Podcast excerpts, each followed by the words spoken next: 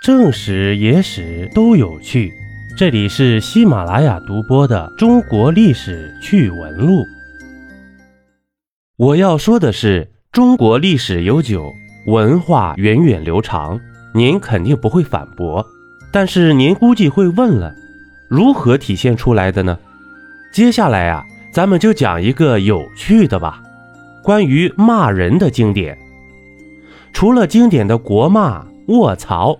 还有一个二百五，嘿嘿。那么，请问为什么骂人要骂二百五呢，而不是一百五、五十、五百五呢？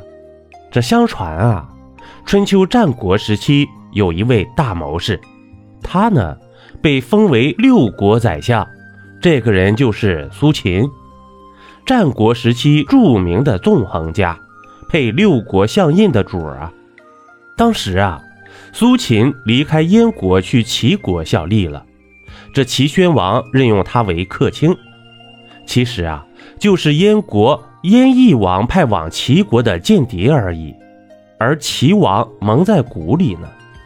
结果这苏秦在齐国被刺杀，齐王听到这个消息啊，非常的生气，在苏秦将死之时，要求齐王。以帮助燕国在齐国从事反间活动为名，将他车裂于市，并悬赏行刺之人，以使贼人出现。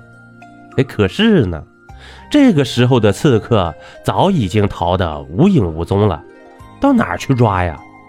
于是，齐王灵机一动，想出了一个引蛇出洞的办法。他令人将苏秦的头颅悬挂在城门楼。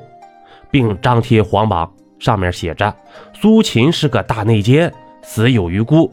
齐王我呢，早就想杀他了，可是一直没有想到好的办法。今天幸有此事，为民除害，真是大快人心呐！”这齐王下令重赏，奖励黄金千两，请义士来领赏。这此榜一出，果然有人上了钩了，而且直接来了四个。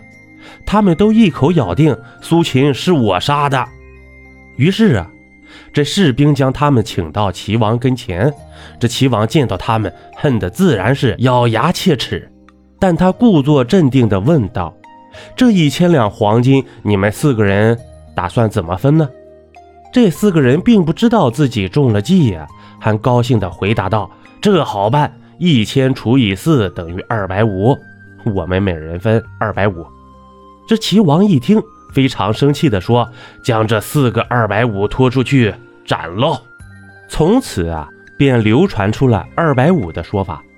人们常常用它来形容傻瓜、笨蛋。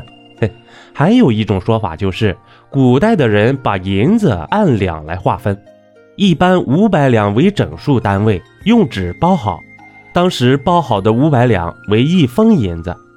而二百五十两呢，就是半封银子。因为与半封谐音，所以后来人们常常把疯疯癫癫的人叫做二百五了。所以说呀，二百五也算是国骂了。当你在跟自己的男女朋友打情骂俏时，来一句亲切的问候：“小傻瓜，小笨蛋。”嘿，他可能会感觉这个称呼啊，很是可爱呢。一杯故事，一口酒。这里是历史绞肉机，我是金刚经。